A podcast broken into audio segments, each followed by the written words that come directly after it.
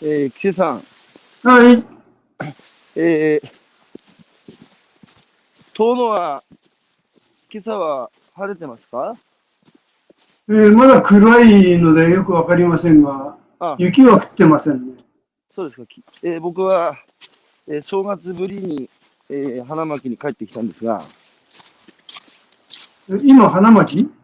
今、花巻です。ああ、本当。ほで、今あの、この前の地震で東北新幹線がまだ、那うん須塩原、那須塩原から一ノ関まで止まってるので、ええ今、臨時便で羽田から花巻まで飛行機飛んでるんですよ。はいはい。昨日それに乗ってきてですね、ああの、花巻市民にとって羽田便の復活っていうのは、長らく悲願と言われてるんですが、あ、ええあの、思わぬ形で一時的に実現してるっていう。はい、それに乗って帰ってきましたが、えー今、僕はあの、宮沢賢治のあの、下の畑っていう、あの、賢治が耕していた畑の北上側のほとりを歩きながら、えーやってましたが、えー、岸江さん、あの、改めて岸江さん、ご出身どちらですか？出身は東京です。東京のどちらですか？えー代々木です。えー、ちょちょっと待って、岸江さん、代々木出身なの？ええシティボーイですね。今では考えられないけどね。いやー、何歳まで、じゃあずっと、えー幼少期、青年期は、あの、都心のど真ん中で生まれ育った。入社するまでね、24歳で転勤して、動くまではずっとそこにいました。最初に赴任されたのはどちらですか？一番最初は盛岡だったんですよ。もう、じゃあ、い岸さん、岸さんにとって初めての田舎暮らしっていうのは、地方っていうのは岩手県だったんですね。ええ1973年でしたけど。確かあの、ニュースキャスターやってたつくし哲也さんも朝日新聞入って最初の赴任地が岩手だったような気がしますけど、ああ、確かそうだと思います。あの、その、朝日新聞に入社して、えー最初の赴任地の岩手県に、えー来て、岩手っていうのはどうでした？あの、地に足つけて、足をついて生きてる人たちが非常に多いなと思いましたね。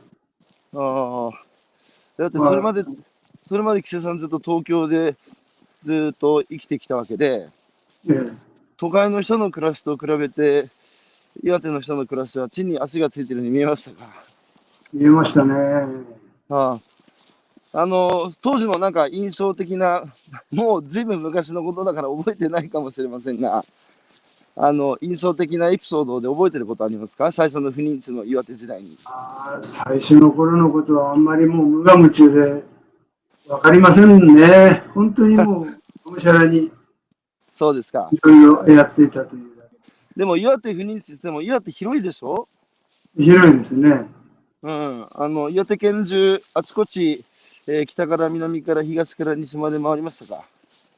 いや、そうでもないですね。あ、盛岡後に、ね。うん。盛岡周辺ばっかりですね。あの、うん周辺にあの通信局という、今は支局と言ってますけども、出先機関がたくさんありましたしね。ああ。花巻とか北上とか。じゃあ当時まだ新聞も全盛時代ですね。はい、そうだと思いますよ。その岩手の次はどちらに赴任されたんですか？えっ、と、札幌ですね。まあ、今度さらに北に行ったわけですね。そうです。札幌。盛岡、え盛岡は何年ですか？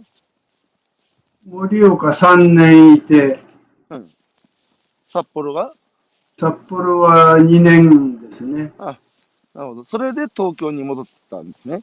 東京に行って、それからはまたもう青森とか、下田とか会津若松とかあ、高岡とか、様々ですね。あれ、普通、朝日新聞っていうのは、新人の記者さんは2か所ぐらい地方回った後、東京勤務になるんじゃない？はい、そうです、そうです。東京に行くんですけれども、はいあの、出来のいい人はそのまま本社に残るわけですよ。はい、はい。出来の悪い、僕はあの、もともと、えっと、ずっと地方に歩く歩くというようなコースみたいな、当時はあってね、はい、はい。今はそういうのはなくなりましたけあ。ど、それでもすぐにまた地方にずーっと回って、あの、大学時代は何を専攻されてたんですか？えーほとんどやってなかったですね。一応電気工学ということになってるんですけれども、え、ほとんど何もやっ 何？岸田さん理系なの？いえ、そうなんだね。大学時代じゃあほとんど勉強せずに何やってたんですか？あの、新聞社でアルバイトをしてたんですよ。要するに朝日新聞。そうですか、そうですか。えじゃあ、バイトしてそのまま新聞記者になったわけですね。えそうです、そうです。あの、新聞社でアルバイトしようと思ったのはたまたまですか？あたまたまですね。で、結局そのまま入社されたってことは、うんこの世界なかなか面白いなと思ったんですか？そうですね。あな、どの辺が、その青年規制工事さんに新聞つな面白いなって思ったんですか？まあ、周りにいた人が新聞記者変なのばっかりいましたね、当時はね。昼間からあの編集局内で酒を飲んで、喧嘩をしたりとか、当時はみんなタバコ吸ってるし、はい。紙と、僕らは原稿係と言って、はい。出先の記者がはい。原稿を電話で送ってくんですよ。え、それを電話で送る？電話であの読み上げるんですよ。それを僕らが筆記すると言ったらいいのかな。あ、その昔はあの電書バトンが運んでたわけだけれども、それよりあのあの進んで、僕らが電話で受けて、その後にファックスとかああいうのができてくる。はあ、聞き書きやってた。あ、そうそうそうそう。じゃあ、岸さんもずーっと聞きが聞き書きやってますね、人生。まあそうですね。いやー、そうですか。当時の新聞記者っていうのはやっぱ破天荒な人たち多かったんですね。そうですね。でも、あの、岸さんがもう最後退職されるあたりの、あの、新聞社の記者さんっていうのは、皆さんちゃんとされたまともな人、ある意味で、どっちがまともかわからんですけど、うん。なんか、よくね、政治の世界も昔はなんかこう、なんだ、ユニークな人たち、えーたくさんいたけど、今最近じゃあ、なんかこう、小粒になったみたいなベテランの政治家がおっしゃいますけど、そういう時代だったんですかね？まあそうですね。まあ今の人に強要するわけにはいかないけれども、だいうぶん。印象としてはやっぱりおとなしくなって、うん。小粒になって、ルールを守るのが一番大切みたいなうん。印象がありますね。逆に言うと、戦後の敗戦から日本は立ち上がって、えー国土全土が被災をし、まあ、ある意味でルール作るところからだったんでしょうから、うん。よ世の中の側にそういう外れた人を許容する度量もまだああっただろうし、そのね、どんな時代だったのかなって当時の話聞くとね、うんあのなんつうか、その時代に自分生まれてたらどうしたかなとか想像してしまいますけどね。うんうん。その後、あの、木瀬さんといえば、僕もね、お話伺って驚きましたけど、えーお亡くなりになった方のね、人生を、えーこれまた、あの、遺族や関係者の方から聞き書きして、2、3日で記事に仕上げるっていう、そういう欄が、朝日新聞でできたのがいいつですか？えっと、いつだったろうかね、20、1995、6年だったと思いますね。木瀬さんが何歳駅別っていうああ、木瀬さん何歳の時でした？45ぐらいだったような気がしますね。?40 じゃあ今の僕の年ぐらいですね。あ、そう。それでなんで木瀬さんが指名されたんですか？うーん。よくわかりませんけれど、ある時にその、当時企画報道室っていうのがあって、はい。企画報道室長に、はい。おい、ちょっと行こうと言われて、はい。あの、大体あの頃は、あの、社に、社内にも食堂じゃなくて、レストランみたいなのがあって、はい。その人たちをインタビューしたりするんだけども、はい。昼間から酒を飲んでも特段問題はなかったんですよ。はい。要するに自分のやることだけをやってればいいという。はい。はい。はいそ。の時に、その室長に連れてかれて、はい。ビールを出された時に、ちょっと危ない気はしたんですけれども、あの、要するに、えーまだ日本に専門記者というのは、いろんな専門記者がいると。うん。政治にも経済にも、スポーツにしては、あの種目ごとにも専門記者がいるけれども、うん。まだ日本に専門記者がいないジャンルを知ってるかと。日本にまだない欄はあんの知ってるかって言われてうん。はい。よくわからないって言ったら、はい。それは葬式記者だ。個人の、まだ生きてる人の人欄はあるけども、はい。死んだ人の人欄を書け。いきなりその時に言われてですね、翌日からもう喪服を着て出社ですよ。うわー。いやー、晴天の霹靂ですね。まあでも、翌日から、やっぱその取材、取材先はやっぱそういうね、亡くなった方のお葬式の現場っていうことでしょうから、いつ何があっても知らに行けるように喪服着てたんですかね？そうですね。僕、あの時喪服4着持って、会社に1着持って、うん、いや、春、夏、あのあいにと冬と夏と、あとあ会社に1着と。なるほど。それで、最初、あの、それまでも新聞記者として、その、亡くなった方、いろいろ事件や事故に巻き込まれて亡くなった方の遺族に取材された経験はあったんですか？いやー、それはなかったな。あの、事件での遺族インタビューっていうのはうん。ありましたけどね、それは通常にその日のうん。出来事の中の一角としてうん、うん、書くだけであって、その人がいかに生きたかとか、うんそういうことにまでは触れないですからね。なるほど。その、ひ一人目、あ、その時、やっぱその、一人目を取材するときに、どう一人目は、あの、上上から指示があったんですか？こいつのことを書けとか、それとも記者さんが探したんですか？あ、ごめんなさい。今、ちょっと途切れたみたい。なん何を探した？あの、一人目の、その、えー取材相手はどうやって探したんですか？あ、それはもう毎朝起きると新聞各紙の死亡欄を見るんですよ。はい、はい、はい。もうそこからですよ。他の面は見ない。誰か死んだかって、もう本当に怒られちゃうけど、今日はいい人死んでないかなとか、そんな風な目でしか見られない時期があってですね。で一番最初書いた人は、あの、ゴジラを作った東宝のプロデューサーだったかな、田中、田中さんのところを当時インターネットないですから、インターネットでその人のことを調べるわけにもいかないですよね。ああ、全くないですね。じゃあ、あの、な亡くなっ人が亡くなったっていう欄を見て、ある程度直感でこの人面白そうだなっていうので、えー当てをつけて取材に行くわけですか？そうです。まず会社の中に調査部っていう、今は多はい分、データベースセクションとかいう名前に変あわってるんはいはい。調査部というところがあって、うんあの人物切り抜きという大にあったんですよ。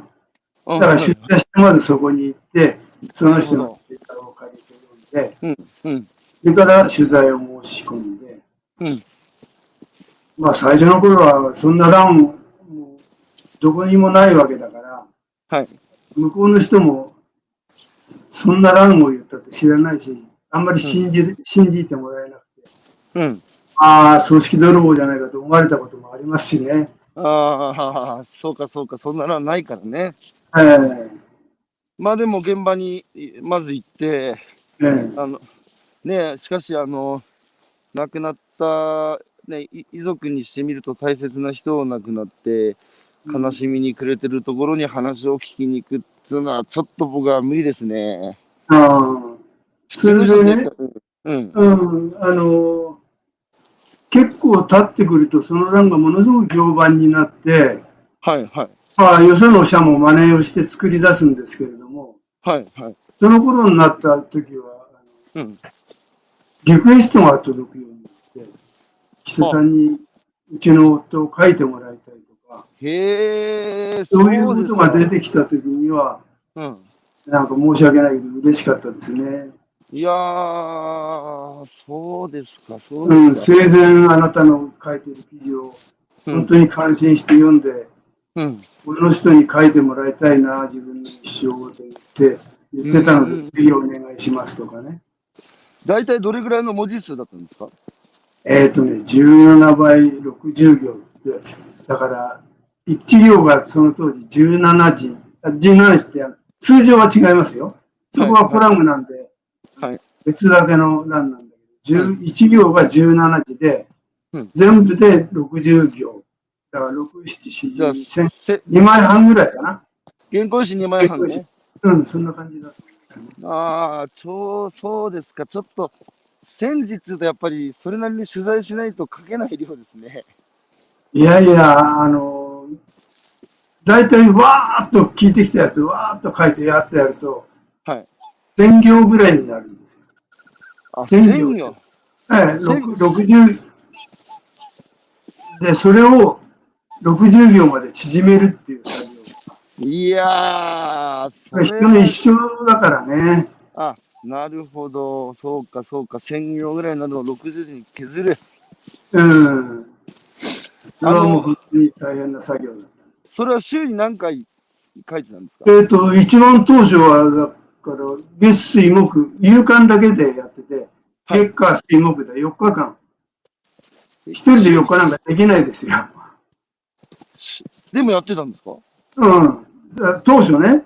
だって、一番、他に記者はいないんですから、それである程度やると、あの、はいもうヘトヘトになって頼みに行くんですね。政治家が知ると政治部の人に誰かこれ、これ欄書いてくれない。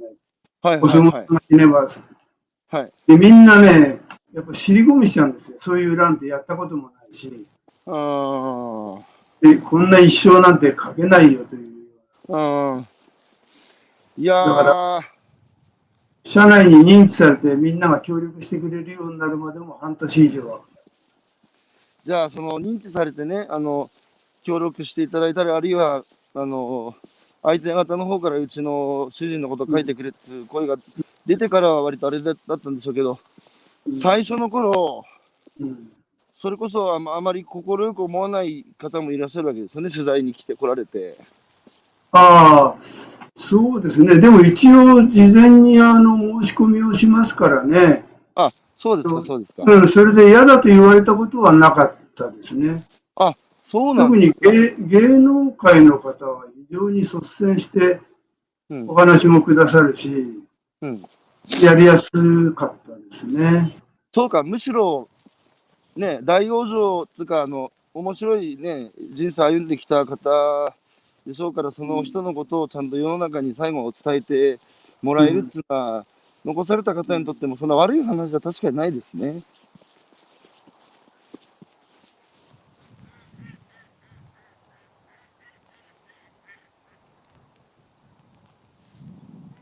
岸田さん、聞こえますか？あのーあ、今聞こえるようになりました。はい。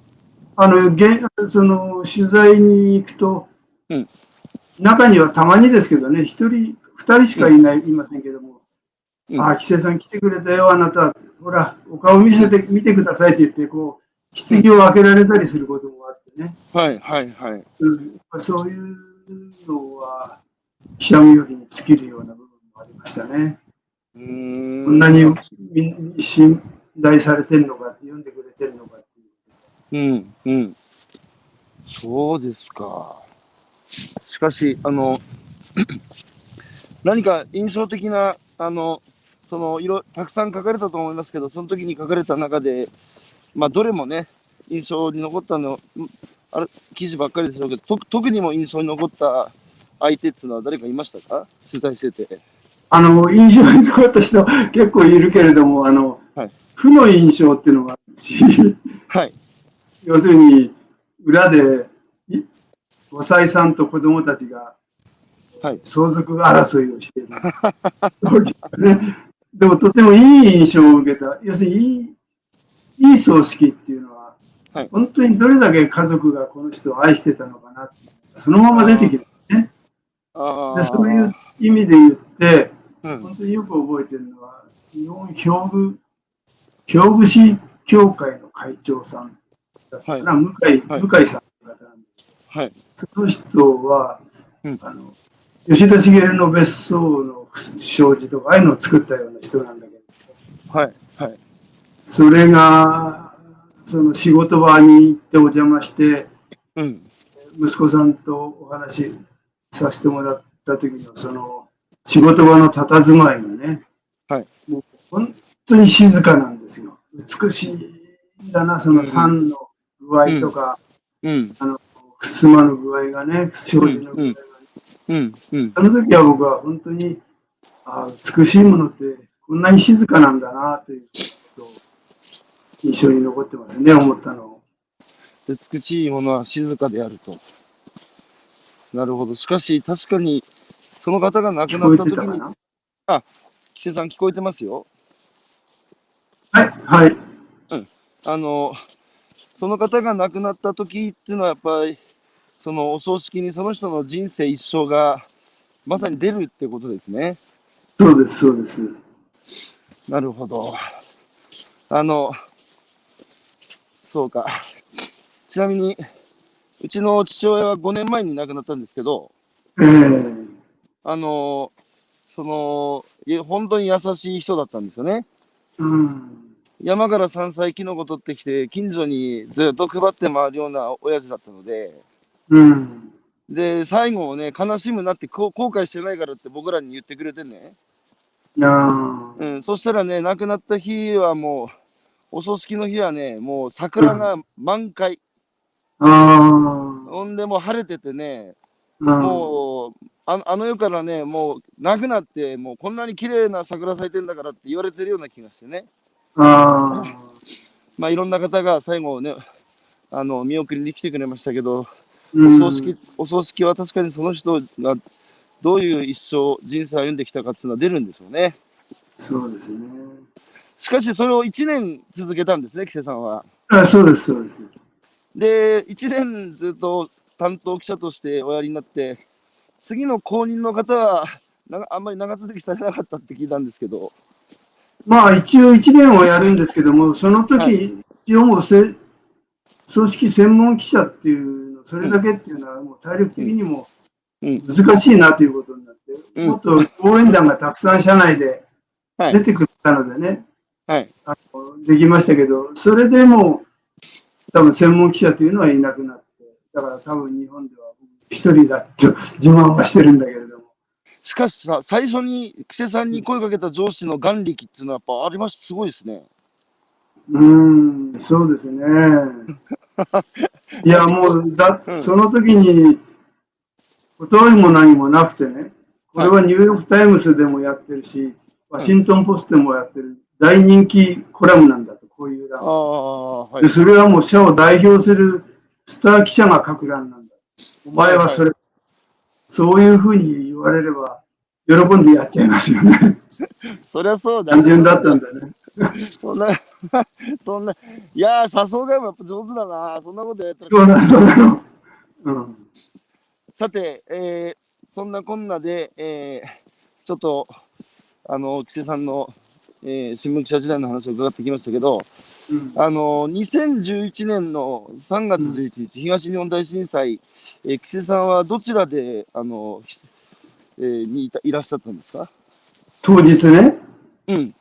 あ当日はね、あの、ひろゆき君も知ってるけども、宇野武二さんという、ああ、はい。あのはい、尊敬するうん。ジャーナリストの横横手に家があって、うん、うん、その家にインタビュー。帰ろうとして横手のインターにいた時ですね。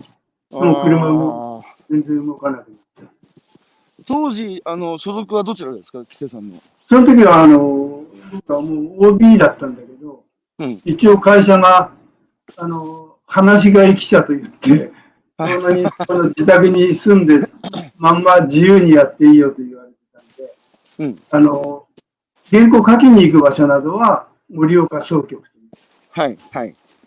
ほとんど家から取材に出歩いてる。あの、うん60、60 60歳を過ぎた後、シシニア記者ってやつですか？あそうです、そうです。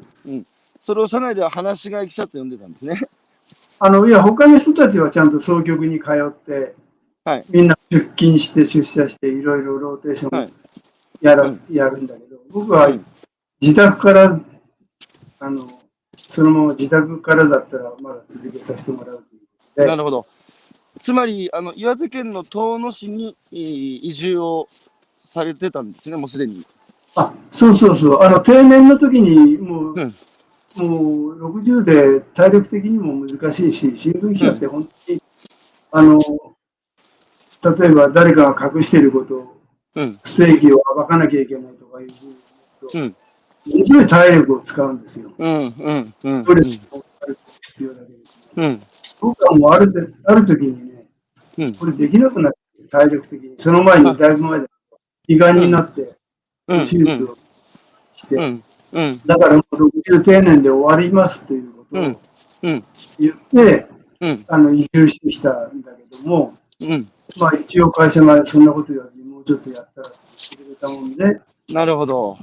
その総局勤めとかそんなんじゃなくて、異例のうん。話し飼いでいいからっていうことになる。なるほど。それで岩手県のあの宮森村っていうところですね。はい、当時ね。あの、駆け出しの新聞記者時代に岩手県に赴任されて、えー、一区切りついて、まあ、これからゆっくり余生を時々記事を書きながら過ごそうっていうので、結局選ばれたのも岩手県だったわけですが、うんそれはあちこち回ってきて、やっぱり岩手がいいなって思ったんですか？そうだね。まあ時期もあったの。その前に、その、2000年の頃、2000年を挟んで3年間、盛岡の総局長というのをやってたんですよ。はいはいはいはいはい。その時に、うんともかくもう東京はやめようと、うん定年後。もう定年が見えてくる。十何年後に定年だから、見えてくる時に、うん。えー東京って今でも多分皆さん言ってると思う。あの、消費する場だけの場所で生産うん。能力ゼロみたいな印象があるし、うん。で僕その前に胃がんをやってるし、うん。うん。で自分で思ってたことは、うん要するに、ほどほどの暮らしをしようと。うん。要するに、ほどほどの先にあるのは欲望なんだよね。うん。うん。うん。だから、ほどほどの暮らしをして、うんえーするためには、うん東京には戻らないで、うんまあまあ、で在職中は戻ったりしてますけども、うん。うん。どっか移動、い移住の先をつけつけ決めようと言って、ここにその時に、もう、総局長をやってる時に買い求めてたんですね。なるほど、なるほど。はいえー時刻は6時半を回ったところですが、今朝は、えー元朝日新聞記者の木瀬浩二さんをお招きしてお話を伺っております。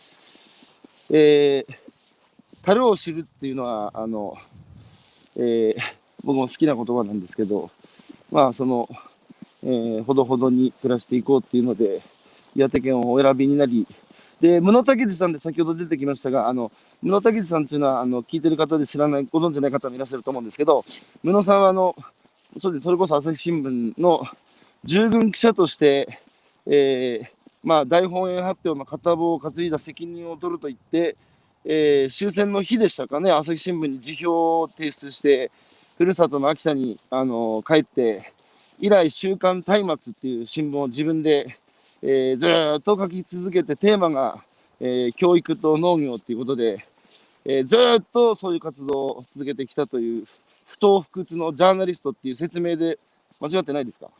ええ、合ってますね。はい、その、まあ、事業は出してないんですけど、あ、勝手に辞めてそのままか来なくなっちゃったっていう。そうなんですよ。これでまあ、むいやー、室さんのところから帰ってくる横手インターで揺れた。揺れだいぶ揺れました？車に乗ってても分かったぐらい揺れました。あ、車がもう大きくプロレスラーに揺さぶられてるんじゃないかというぐらい揺れて、前にいた車はもうパッと止まって、中から女性の運転手さんが出てきて、はい。何があったの何があったのってパニック状態でしたから、ね。それですぐうん、係の人がクローズして、あー。部屋は入れなくなって、下道を帰ってきた。その後、岸田さんはどういう行動を取られたんですか？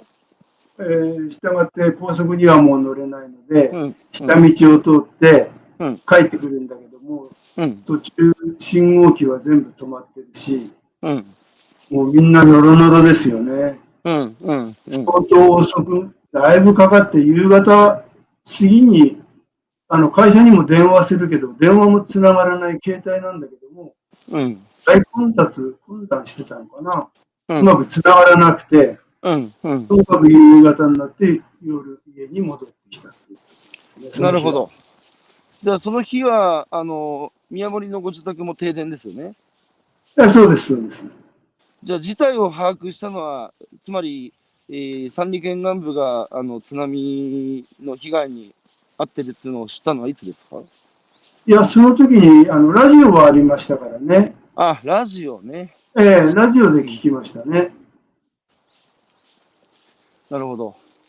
それで翌日から動き始めたわけですね。翌日はね、あの、ガソリンもないし、うん。どっかに、どこに行こうかということで、うん。連絡をしてもまだ連絡がうまく取れないんですよ、総局。うん。うん。うん。で、ともかく連絡取れるまで、そしてもしかしたら沿岸部に行かせてもらえるのかもわからないし、うん現場にね。うん。で、どうするのかわからないから、ちょっと待ってて、それを、その日は夕方まで家にずっといて、はい。あうちはあの、薪ストーブなもんで暖は取れるし、煮炊きもそこし、うん。あの水も湧き水でを飲んでるので、うん。あのそういう不便はなかったんだけど、うん。やっぱりテレビが映らないと、ラジうんオラジオだけの情報だと、うん。なんか、全体把握ができないみたいなね、うん。うん。ことがあって、そこにいて、それでその日の夜に、うん。もうその時だから僕は63だったかな。うんだから、本社の方でも、年寄りを現場にやれば、うんまあ飯は食えないだろうし、寒いし、泊まるとこないし、死んじゃうかもわからないから、うん。現場には出さずに、うん盛岡の当局で仕事をするようにと言われて、なるほど。13日に総局に行ったんですね。うん。それで、あの、現場、被災地に最初に入ったのはいつだったんですか？覚えてますか？被災地はね、僕の記憶とね、あの、被災地で最初に会った人、僕の記憶は曖昧なんですよ。うん。で、僕はともかく13日に、もうその時に東農真心ネットという、あの東農にボランティア団体が、まだその前身なんだけど、立ち上がるって仲間たちが言った、うん。うん。僕は現場に行けないけど、盛岡に行かなきゃいけなくなった時に。盛岡の道中、もうすごい自衛隊とか警察とか消防とか、さまざまなものが入ってきてるよっていう情報をもらったもんで、うん。うん。で僕は何もできないのかなと思いながら道中を走ってた時に、ふとうん。頭に浮かんだのが、うん。あの、来てくれた人たちにお礼のメッセージを伝えよう。はそれで、あの、横断幕を皆さん作って、なるべく多くの人たちに、うん。支援ありがとう、頑頑張る岩手っていう横断幕を掲げてくれるように周りの人にせ言ってくれないかということを、うん。まあ、この人に仲間に言ったら、うん。もうその日にあの2件かけてくれたっていう連絡がでしばら早い、早いですね。その段階でもう来て、外から支援に来ていただいた方にお礼の、えーメッセージの横断幕を掲げて迎え入れるってことですね。そうです。だから僕はたまたま現場に行く係じゃなくて、うん。後ろめたさ、現場に行けない後ろめたさがあなるほどって、盛岡になるほど。しかし、あの、発災2日後になんでそういう発想になるんですか？やっぱだからいけない後ろめたさですよ。そんなたくさんの人たちがうん。支援してくれてるのに、なるほど。僕は盛岡なんか行っちゃってう、うん。なるほど。何ができるんだろで、そのあたりっていうのはもうね、み皆さんもう無我夢中で、当時の記憶そうそうよく、記憶が良くないって皆さんお話なんですけど、木瀬さんもそういう状態、そういう状態ですね。う。ええ僕がその一番最初に入ったのは、うん。その大槌町のうん薄沢獅子踊り伝承館という避難所なんだけど、ああ、わかります。ここで出会った人に言わせると、うんあなたが来たのは3月17日だって言ってましたから、多分さ彼らは会ってんですよ。東梅秀夫さんですか？いや、薄沢良良一さんとああ、良一さん。競技をやってる。3月17、それが正しければ6日後ですね。そうですね。ああああ、ちょうど僕も同じぐらいに、大槌の、お僕は安堵地区、うんうん。うん、にあの入って、あの安堵小学校の避難所でしたけど、僕うん。そうですか、あの、木瀬さん、それで車で行かれて、あの、ええ大槌、大槌の、あの、吉沢さんのところ、ね、行かれて、まあ、道中いろんなものを見られたと思うんですけど、うん。当時の記憶覚えてますか？どんな印象を持たれたか、被災地に初めて入った時覚えてませんか？いや、覚えてますね。あの、うん覚えてるというよりか、うん。テレビでその前に現場を見てるわけですよね。はいはいはいはい。で、これは大変なことだ、ひどいなって、こんなことが起きたのかと思うんだけど、うん。うん。現場行くとね、うん。なんだかよくわからない。うん。ひどいなと思うより、うん。ななんなんだこれはといううん。意識の方がすごくあって、うん。うん。えあの悲惨さとか、そういうことに思いがいかないんだよね、目の前に。もう茶色い色ですからね。はいはいはい。たまにあの、お風呂場にあったであろう子供が遊んでた、うん。なんかな、あの赤い色のおもちゃみたいなのが、うん。本当にポツン、ポツンとあったりすると、うん。そこだけが現実で、うん。あとはもう灰色と茶色のうん。世界で、うん。なんか干渉に浸ってるとか、そういう意識は全くないですね。で、また戻ってくると、テレビを見て、うわ、こんなひどいことが起こってたのかって思い返すという。なるほど。最初の頃はそんな感じでしたね。うん。まあ、それで、あの、記者として、あの、ね、えーその、お伝えするっていうお役割がありながら、一方で、遠野真心ネットの一員としても活動されてたんですよね。そうですね。うん。これで、あの、まあ、10年、あの、まあ、被災者の皆さんにとっては、区切りも何もない、いまだにね、えーあの、続いてるわけで、うんあの、その、世間がね、10年だっていうので、節目だっていう話してるだけで、被災者の皆さんにとっては、あの、この先も続く、ね、日常が続いていくんでしょうけれども、被災後の。木瀬さん、この10年間ね、いろんな、その被災者および関係者の方からお話を聞いてきたわけじゃないですか。で、その311っていう、その連載が、あれ立ち上がったのはいつですか？震災1ヶ月後ですね。あ、そんな早くから立ち上がったんですかね。ええ。それはなんでもうみんうん、みんながね、うん、ともかく現場に行っていろんな取材をしていろんな話を聞いてうん、帰ってきて、うん、もう胸の中が満帆になっちゃうんですよ。そのはい、はい。現場の状況。うん、何か伝えたいとも思ううん思うより消化できないんですね。うん自分の中で見てきたこと、聞いてきたことが。はい、はい。これをともかく吐き出したいという思いでうん、作ったですね。なるほど。311。えーあ、いいですよ。311、その時、そ、えーそこからですっけ？その時、そして、その時、そしてか。ええ311、その時、そしてっていうのは、その時何があったのか、そしてその後うどうだったのかっていう意味ですよね。そうです、そうです。それで結局、これまで何本っていうか、な何回ぐらい連載されてるんですか、その311長期連載は。あ、僕自身のことは覚えてないけど、3500回ぐらいですね。3500回。ええ一日も欠かしてないので、それ、震災直後の3 2011年3月、あ4月にその長期連載が始まって以来、毎日続いてる。そうです、そうです。いやー。で、規制さんは7年間担当されて、えー何本書いたか覚えてないぐらいいろんな方を取材し続けた。そうですね。ああそれでいろんな方のね、お話、ままさに聞き書きしてきたわけじゃないですか。うん。あのー、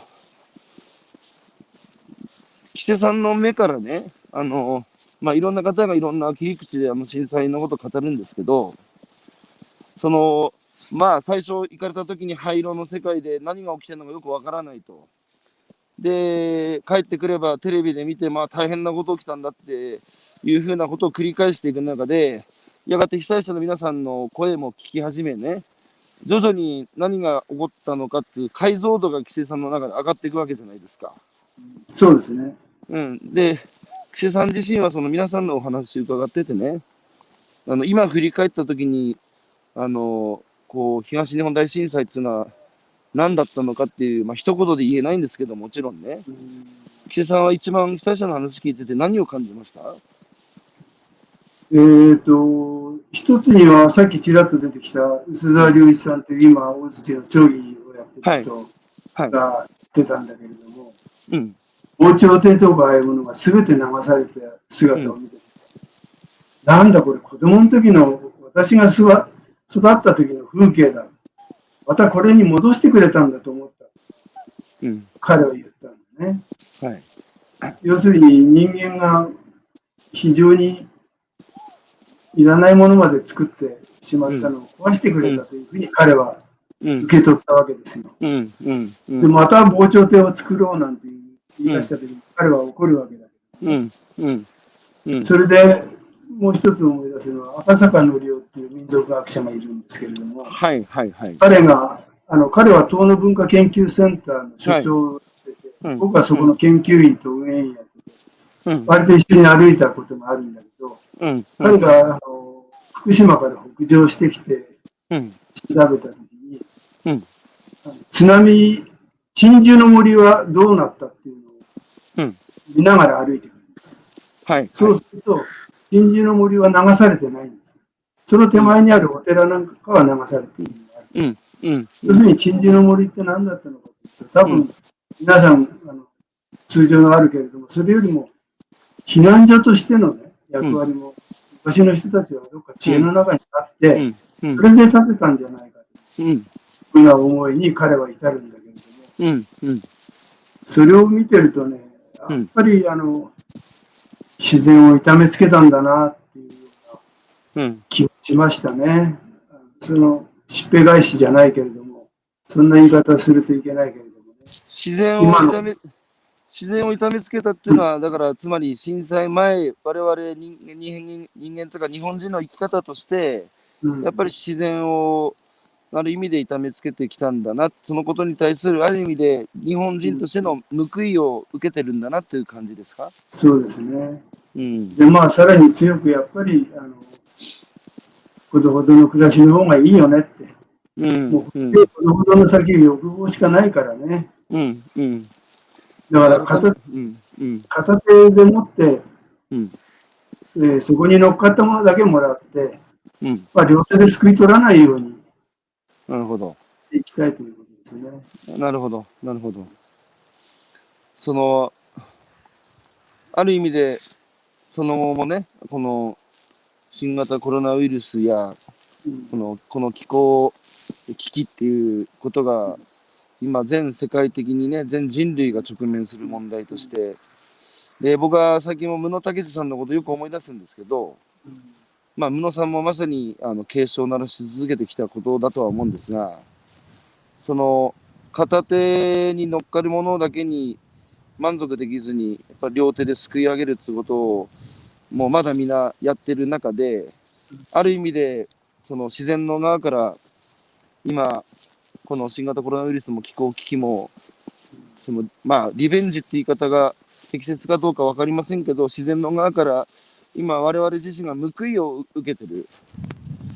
で、そう考えたときに、結局、新型コロナウイルスも気候危機も原因は僕らが両手ですくい取ろうとしていること自体そのものなわけで、まあ、我々自身が変わらなきゃいけないってことなんですよね、問われてるのはね。そのなんかスタートじゃないですけど、まさにあの東日本大震災の時っていうのは、あの多くの有識者が、やっぱりこの大量生産消費のこの文明、消費文明っていうのを、やっぱ根本から変えていかなきゃいけないんだ的な話を結構されてた方多かったと思うんですね。うんで、あの時世の中もすごいこう変わるんじゃないかっていう雰囲気があったじゃないですか、2011年。うんところが10年経ってね、うん。その僕も去年の夏、岩手県の沿岸部歩いてね、で、まあ、そこで暮らしておられる方々もそれぞれね、お気持ち違うわけですけど、やっぱりその薄澤さんが、あのね、より高い構構造物で自然を抑え込むっていう発想から逃れろと、僕ら言われたはずなのにうん、さらに高い防潮堤を建ててしまった。で、ね、やっぱりね、岸さん、岩手県僕300キロ歩いてきてね、あの高速道山側見るとこう立派な高速道路が通ってね、で海側には防潮堤で、で歩いてるとね、人に会わないんです、昼間、もう若い人もいないしね、でね、すごい不思議な感じだったんですよ。ずーっと10日間歩いてね。うんその、山も海も、まなんかこう、なんつうか、なんで、なんですかね、もう、何守ってんだろうっていうか、不思議な気分で人がいなくてね。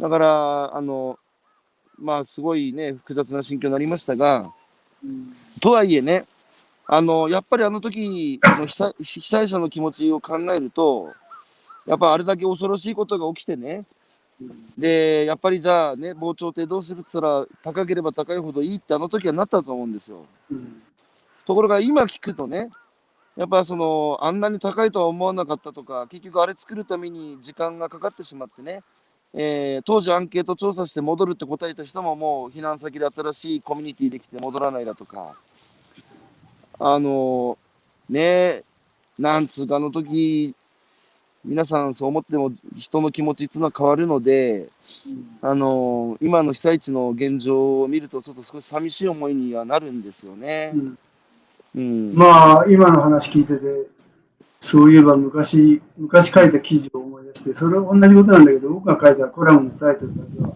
覚えてるんだけど、はい。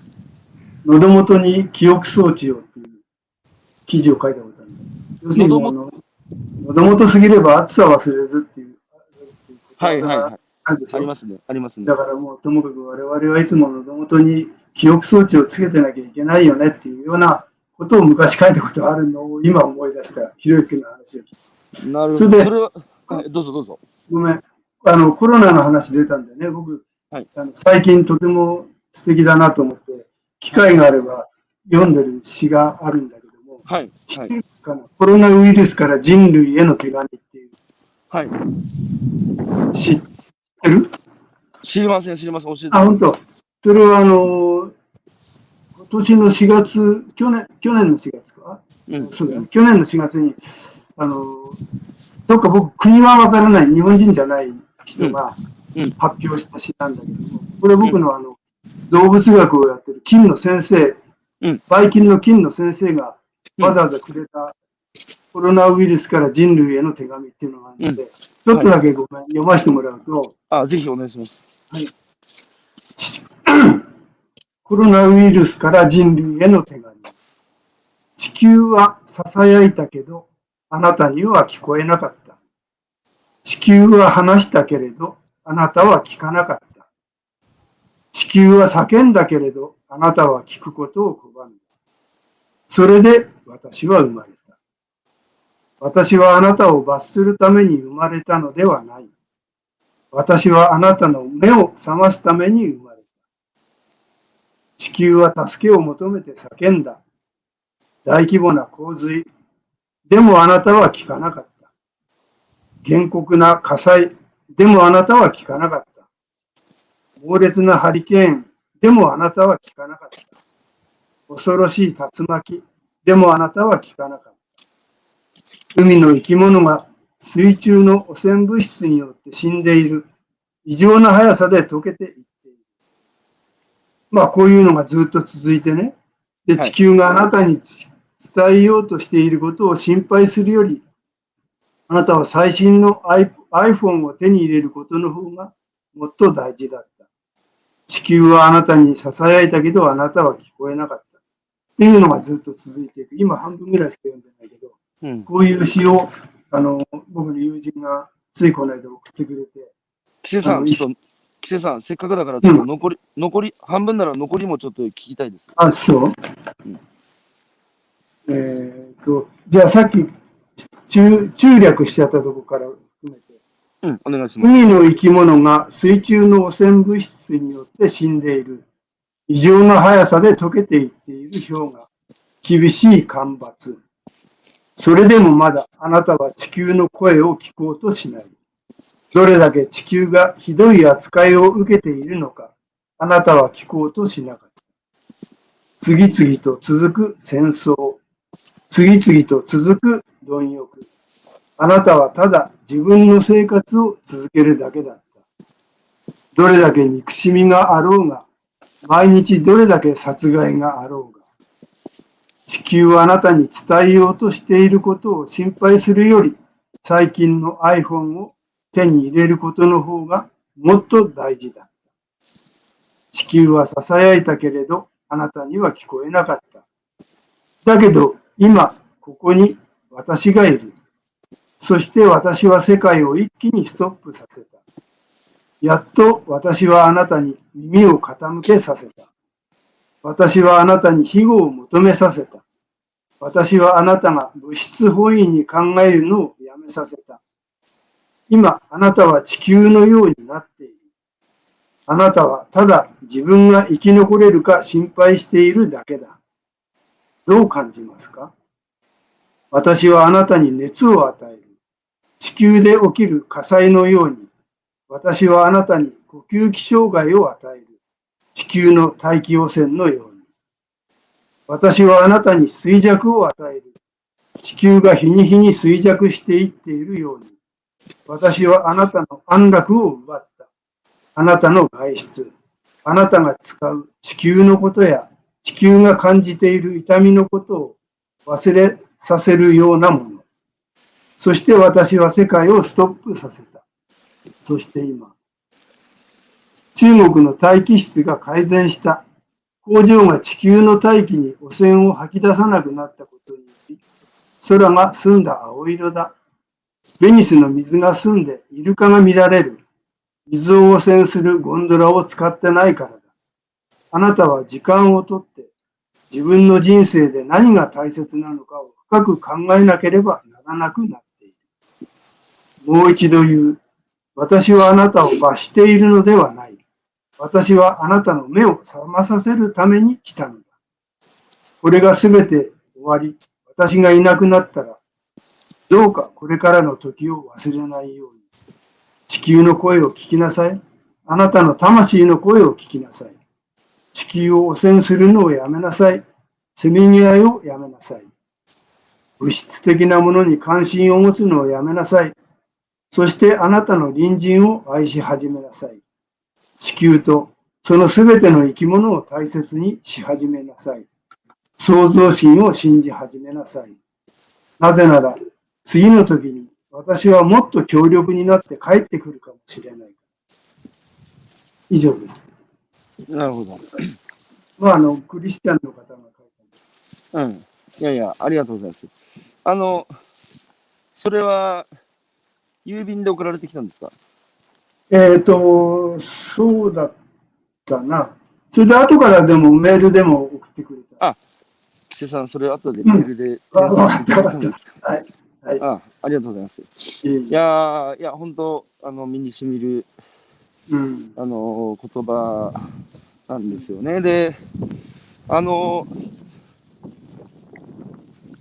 リーマンショックと東日本大震災の時まあ、日本の直近、日本をこう襲った、まあ、その、えー、ある意味でカタストロフィーっていうか、なんかこう、ね、えー、大変な事態だったわけですけど、あのリーマンショックと東日本大震災の時と今回が決定的に違うのは、その人、物、金の動きが、まあ、一回止まったっていう。うん、で、やっぱり、木瀬さん、普段僕ら生きててね、やっぱり忙しい、皆さんね、忙しい、忙しいっていう、まあ、忙しいというのは心をなくすと書きますが、その結局こういう生き方でいいんだっけこういう働き方でいいんだっけって、時々自分の中で違和感を持っても、その違和感と向き合うことっていうのは人間決して楽なことじゃないのでね、できれば見ないふりしたい。で、そのことをやっぱり、えー、見ないようにさせてきたのはある意味で、その止まってしまうと、やっぱり負けてしまうからね。今の経済社会は足を止めてくれることを許してくれないので、ある意味でその違和感と向き合う必要はなかったんですが、まあ、今回ね、去年は2ヶ月ピタッと止まって、やっぱり皆さんも足止めて、普段ね、えー、その棚上げしてきた自分の中の違和感とやっぱ向き合ったっていう人は非常に多いんですよね。うん、その時にやっぱり何が自分の人生にとって大切なのか、そうじゃないのかっていう、ある意味で断捨離っていうのを多くの人がこうされたって話を伺うんですよ。なので今のそのコロナがね、えー、気づいてもらうために自分現れたんだということで、その多くの人がね、そのことに気づいて、これからのこう暮らし方、行動つの、要は両手で組み上げることのような生き方じゃなくてね、片手に乗ったもので生きていくっていう風になればいいなと思いながらも、やっぱりこの10年間東日本大震災の後のね、あれだけ世の中変わるんじゃないかって空気の中で、まあ、ある種元の木阿弥じゃないですけども、こうなってるところを見るとね、今回も変われずにいてしまうのかなって思う自分と、いや、今回はもうやっぱり変わらなきゃダメだというようなことを思思うんですけど、木瀬さんはこの10年間ね、どうですか？やっぱあの時世の中変わるんじゃないかって空気なかったですか？そして10年経った今、結果的にどうその木瀬さんの中で変わったの、まあ、変わった部分、変わらなかった部分もあると思うんですけど。いや、やっぱり変わらないよね。人間ってやっぱりすぐ忘れっぽい目の前の現象に流されちゃうことが多いので、うんで合言葉をさっき言ったような、うん喉元に記憶装置、なかなか難しいですよね。その喉元に記憶装置をってコラムはまだありますか？いやー、どうだろう。探せばあるかもわかんないけどもね。いやー、いいですね、そのタイトル、喉元に記憶装置を。うん。まあ、探してみてあったら送ります。うん、で、僕ね、やっぱね、室武司さんのことを今回、やっぱ今思い起こしてるのは、その、日本はね、自分の足あ足元であの原発の事故をまあ起こしたわけですよ。で、その日本が変われずに、多山の石としたドイツがね、うんあのエネルギー政策を大きく転換したと。うんなんでよその国にできて自分のね、わおお膝元で起きたことなのに自分のところは変えられないのかっていう。うんその時に室武さんがね、やっぱりその、日本はあの戦争をね、やっぱ自分たち国民もね、当事者だったんだという総括の仕方をちゃんとしてないと。で、ドイツはやっぱりね、国民も当事者だっつうので、あのー反省してね、詫びて、そこから再出発したと。で、日本はそれを経てないので、結局原子力政策も、いやいや、あれは政治家が決めたことだ。自分たちは決めてないと。で、やっぱ反省できないので従って、えー道も変えられない、選択も変えられないっていう、自分たちが決めて選んだっていう、この責任感がないのが問題だっていう話を宇野さんがされてたと思うんですけど、うんまあ、今回も結局、またそれが出てるな、宇野さんだ。宇野さん、そういえば何年前ですか、もう亡くなって。3年になると思うね。じゃあ、東日本大震災に関しても、季節さんは宇野さんからいろいろなお話伺ってますよね。うん、聞いてますね。宇野さんは、なんて言ってます？東日本大震災について。ああ、今ちょっと思い出さないな。うん。なんて言ってたろうかな。やっぱり今のような、ひろゆきが言ったようなことは言ってたよね。うんうん日本人って特に、本当に自分で自分の落とし前をつけられなくて、うんつけなくて、うん。戦争に関して言えば、うんあれは上官から言われたからやっただけで、うん命令に従っただけだからって、うん。日本国全員がそうで、うん。あの高級官僚、官僚で、高級将校ですら、うん自分に責任があって命令に従っただけで、うん。一人の生き方で乗り越えてきたから、うん。なんか同じように、あの震災にしても何にしても、みんなそういうふうに乗り越えちゃってる。乗り越えてるわけじゃないんだけどね。まやかしてる。うん。きちゃってるのは、これはいい結果は出ないんだろうなという印象のことを言ってたようなうん。記憶があるな。あの今の話で、あの、防潮堤なんですけど、えええ僕も一時防潮堤の問題に、あの、ね、選挙で負けた後も引き続き取り組んでて、えうんで、いろんな方からお話を伺ったときに、すごく不思議だったのが、うん。あの、まあ、被災地の首長、それから、えー県の職員、それから、えー霞が関の官僚、それから学者、えーおよび、えー土建や、いろんな、あ、ね、いろんな方にね、個別に話聞くと、うん。あの防潮堤の計画っていうのは、まあ、正気の沙汰じゃないっていう話する人たちが多くて、ところが表に出ると、止まらなくて動いていくんだ、その計画が。つまりね、でね、で、市の人に聞くと、いや、県がそういうね、あの方針だからって、県の人に聞くと、やっぱ国の方針だから。で、国の人に聞くと、いや、自治体が決めることになってるから、つまり、誰も決めてないんですよ。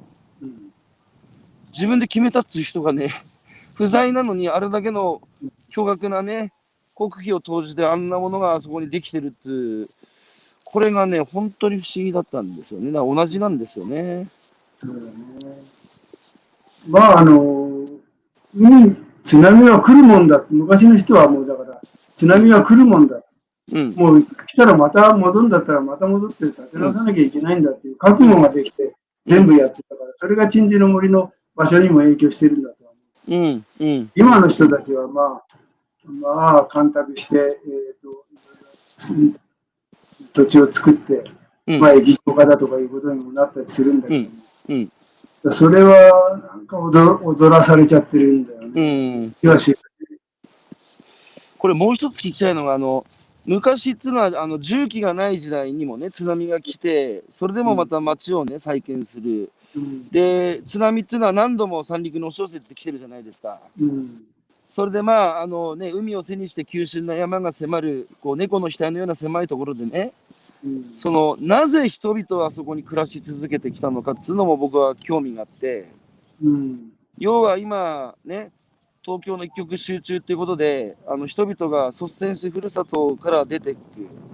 で、ふるさとが疲弊をしていく。うん一方で、パレスチナのような内戦がある国でね、あの、命がけでやっぱり自分の国を守るっていう人たちもいるし、で、三陸の人たちもね、やっぱ津波でふるさとが壊滅しても、もっと安全なところあるにもかかわらずね、やっぱそこに住み続けるっていう、そのね、メンタリティと、この日本全国でね、ふるさとがどんどんされて、自らふるさとを手放していくっていう人たちのメンタリティが、あまりにも逆を向いてるので、うん。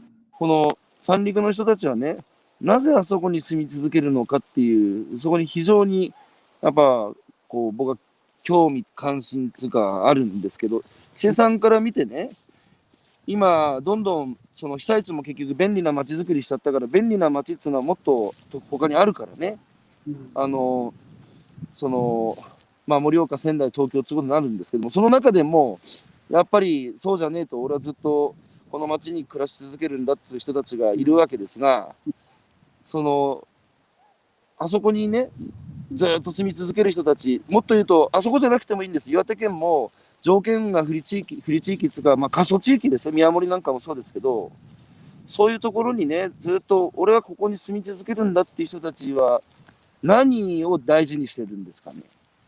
あのー郷土芸能っていうのはすごく東北人特有だと僕は思ってるんだけども、はい。要するに先祖と共に生きてるんですね。あの自分が今、自分たちだけで生きてるわけじゃなくて、うん。要するに東東北に来ると分かると思うんだけど、うん。至るところに神様がいるんですよ。うん。山の中にもいるし、田んぼにもいるし、トイレにもいるし、井戸にもいるし、うん。で、神様っていうのはなどういう役割をしているかというと、うん。あの自分のところでもしかして何か悪いことがあったりすると、うん。神様に、あれ、俺なんか悪いことしちゃったっけ？というふうにうん質問をして、うん。あ、そうかって、自分が立ち止まってもう一回考える作用をするのが神様の役割だと思う。うん。悩みではね。決して宝くじを当ててくださいとは拝まない。うん。うん。で、そういう神様が至るところにここに。で、神様の一人に先祖も、あの、郷土芸能をやって僕はやってはいないけど、見てて、うんうん。非常によく分かったのは、震災が3月11日はい。で、はい4月の何日に、4月の末にもう、郷土芸能をやるんですよ。被災者の前でね。おはい。祭りですよ、言ってみれば。はい。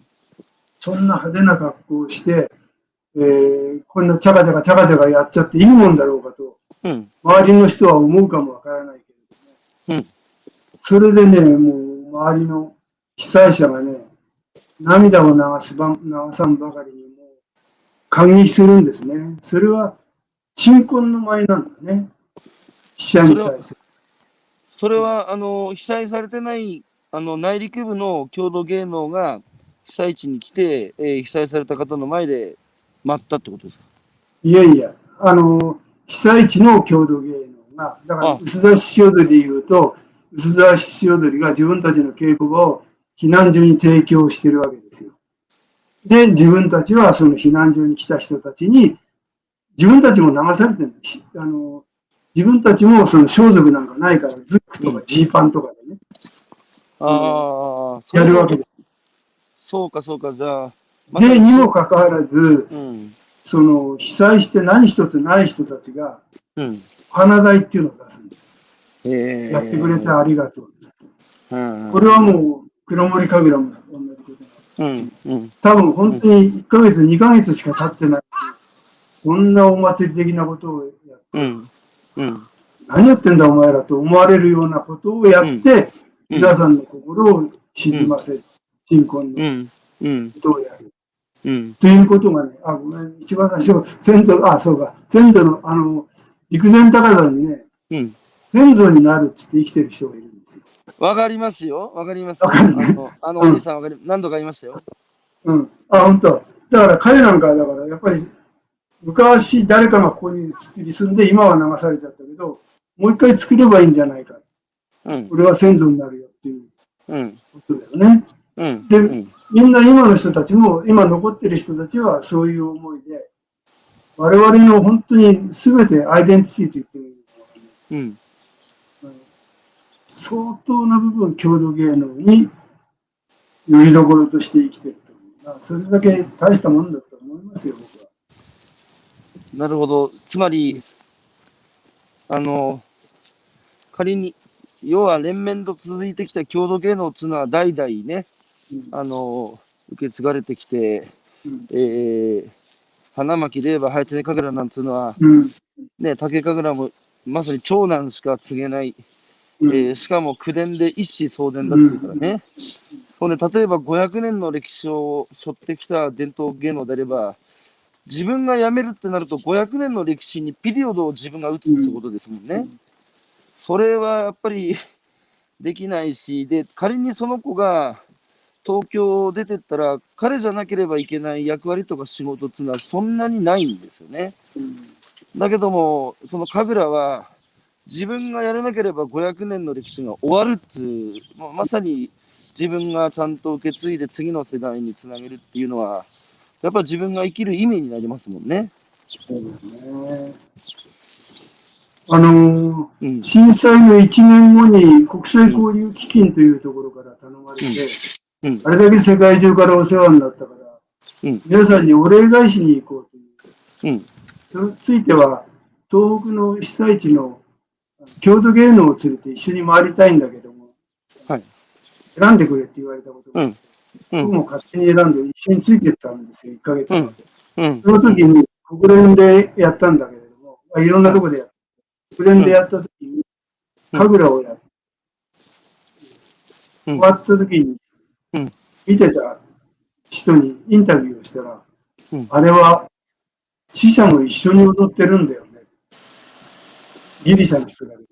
うん。そう答えた人がいて、えー、そんなことまで分かっちゃうのかということを驚いたことがあるおそらく普遍的に分かるんじゃないかな。彼らうん。は、あの、稽古をしながらも、お前、お前そこ違うよ。お前のじいちゃんはこうやってたぞとか、うん。お前のじいちゃんのじいちゃんは、ここはこうだったぞとか、大昔のことまで言って、なんか伝え合ったりして、それが結局、今で言う、あの、まあ今はなくなっちゃったけど、唯とも密接な関係があるんで、うん。うん。助け合いの精神というのがね、培われていくというの場面でもあるんだけど、そうやって多分先祖のもの、なるほど。みんなが助け合って生きてきたということをうん。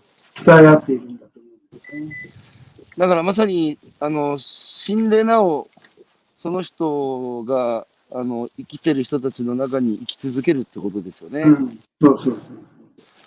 あの、もう一つ、ふるさとは何かっていうことも聞きたいんですが、うん。あの、2011年、あの、の5月の、あの、お花見のシーズンでしたけど、ええ。僕も、あの、花巻の仲間に声かけて、えー、配置ねの、お確か大償い神楽だったと思うんです大償い神楽の人たちにね、えー来ていただいて、石畑岡だったかな、いずれ神楽州に来てもらって、安堵小学校の校庭で待ってもらったんですよ。うん。で、その後ね、体育館にこもってた被災者の皆さんも出てきて、最後ね、校庭で輪になってね、うん。誰からともなくふるさとを歌い始めて、うん。で、みんなで手つないで老若男女ですよ。うん。あのふるさとをみんな涙を流しながら歌って、まあ僕もその輪の中にいたんですけど、このふるさとっていうのは何なんですかね？伊勢さん、ふるさとっていうのは何だと思いますか？ああの、うちの子供や孫たちは今は、うん。ここがふるさとっていうようん。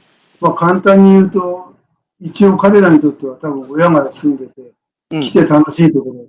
うんだと思ううん。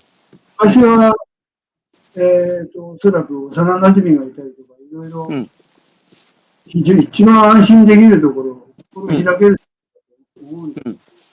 東京ではそういうのもうなくなっちゃってるね、きっとね。僕、うん。冒頭でどこ出身って聞かれたけど、はい。僕は出身、出身中学、原宿中学っていうところなん。だけどね。原宿中学えーもう実はあの、過疎化で廃校になってるん。ですよ。原宿中学はうん、昼間はもう人がうじゃうじゃいるけれども、うん。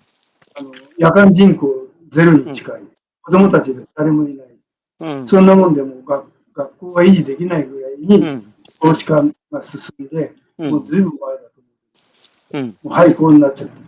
そうすると僕らが行く街ではなくなっちゃった。うん。うん。うん。そういう多分ふるさとの条件っていうのは、うん。あの馴染みがたくさんいるとか、うん。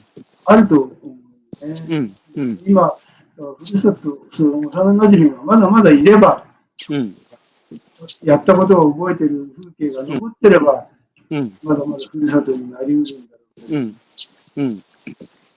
あとはちょっと、これからどうなっていくのか、本当被災地、うん。あの、ちょっと違う話にまたずれちゃうけれども、あ、どうぞどうぞ。あの、山森哲夫さんっているでしょ？あ、はいはいはい。僕彼が前僕の高校の先あ輩、ですそうだよね。花巻出身だもんね。うん。で、彼が、あの、来て言ってたことがあるんだけども、先週、えーと震災2、3年後かな。はい。でも戦後どうするか、あ、違う、震災後どうするかっていうような話をみんなしてるけど、今は震災後じゃないんだ。震災中なんだっていう話をしたことある。ああ、はいそ。れは僕はね、どういうことかっていうのを後でよく考えると、太平洋戦争になぞらえなぞらえると、うん。真珠湾攻撃を日本がしてからうん戦争が始まって、うんポツダム宣言を受け入れてうん戦争が終わる。うん。真珠湾攻撃が始まる前は戦前。うん。真珠湾攻撃をして、ポツダム宣言を受け入れるまでは戦中。うんで、。ポツダム宣言を受け入れてからが戦後なんだ。うん。うん。どうも今考えると、津波3.11はよく来たとこが、うんあの戦争が起こった時だと分かうんるけど、。うん。じゃあいつがポツダム宣言震災の。うん。僕はまだポツダム宣言を受け入れてるとは思えないんだね。現状を見ていると。うん。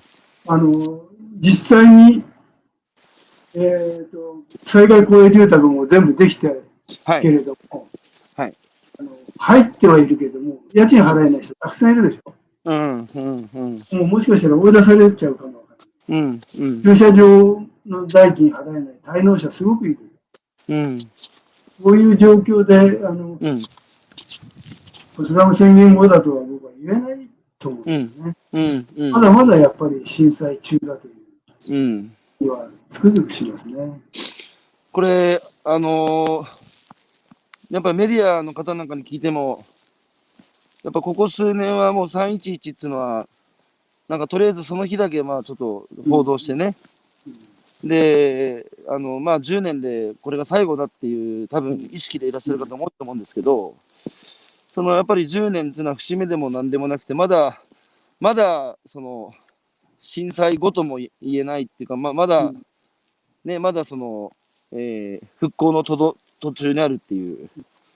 で、これはもう一つね、もう一つの意味としては、あちこちが今被災してるんですよね、自然災害で。うんで、去年は球磨川が氾濫して球磨村と人吉が水没したし、僕は現場に行ってきました。で、一昨年は長野県の千曲川、で、その前は鬼怒川あって、で、九州北部豪雨もありって、この10年間、まあ、割と大きな自然災害っていうのが続いてるので、なんだかね、まさに10年前の東日本大震災が、まさにこう、真珠湾攻撃じゃないけど、号令になったかのように、うんその後、立て続けにやっぱり自然災害が続いているので、やっぱり東日本大震災は、そのポツダム宣言をね、えー受け入れた、受け入れてない、それは東日本大震災の被災地だけじゃなくて、もう日本全土がね、もう今や誰もが難民化するリスクから逃れられない時代になったんじゃないのかなっていうのを、まあ今話伺いながら聞いてて思いましたね。確かにポツダム宣言は、この10年をもってしても、受け入れるってことにやっぱならないんでしょうね。うんそうね。ただ、個人、個人個人でうん受け入れた人もいるとは思うけれどもうね。んうん。で僕、うん、どうぞどうぞ。あの、一人だけとてもいい話、めったにないんだけども、うん。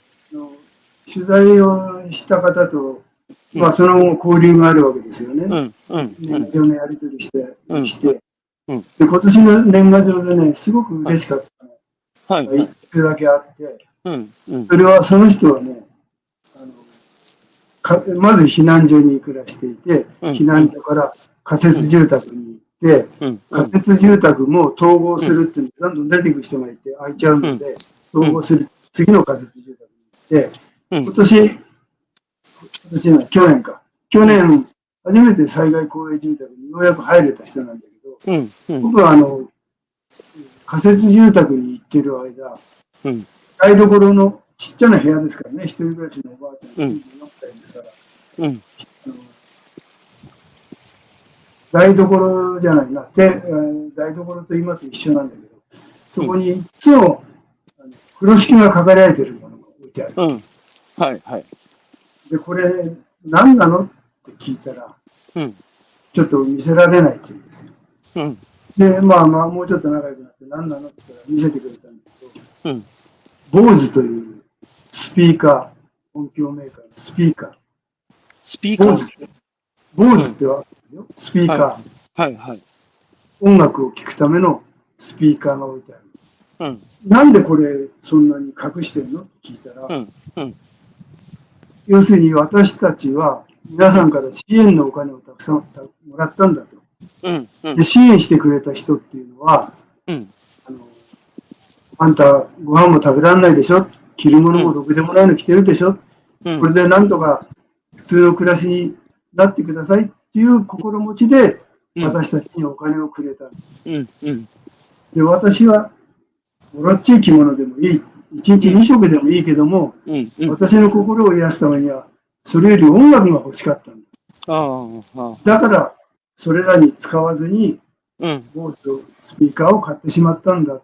だけども、そういう心でくれた人たちがこれを見たらどう思うか、うん。ちょっと見せらんないのよ。ってうん。言ってずっと隠してたの。次のとこうんでも次のとこそしたらね、今年の年賀状にはね、うん。今度災害公営住宅に入りました。ようん。うやく、えー風呂敷を外して、うん。ポーズを聞いてますっていううん。うん。手紙だったんだよね。うん。うん。だから彼女にとってはもう、その、仏壇宣言受諾なるほど。ともかく、それはそれですごく嬉しい手紙だったなるほど。な、ね。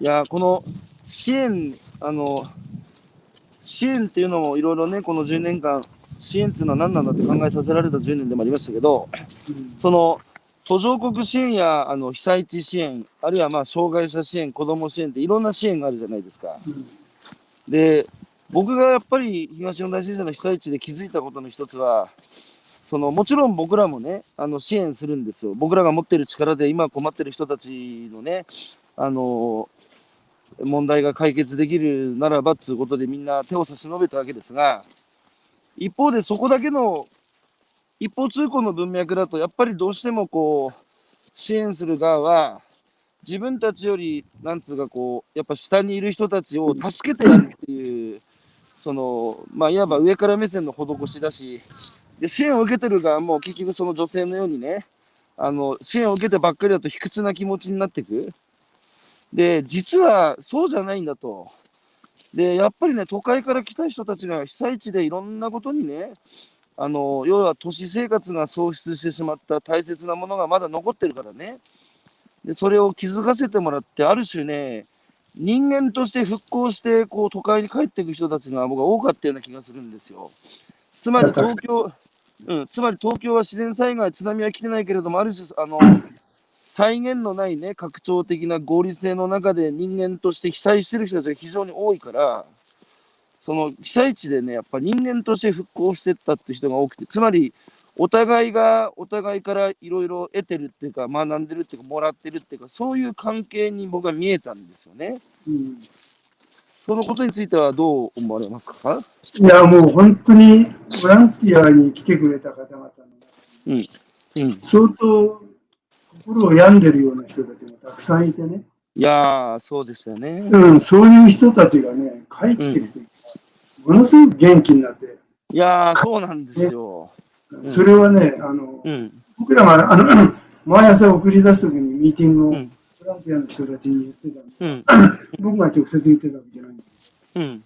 してやってるっていうことは、そういう態度は絶対示さないように、うん。うん。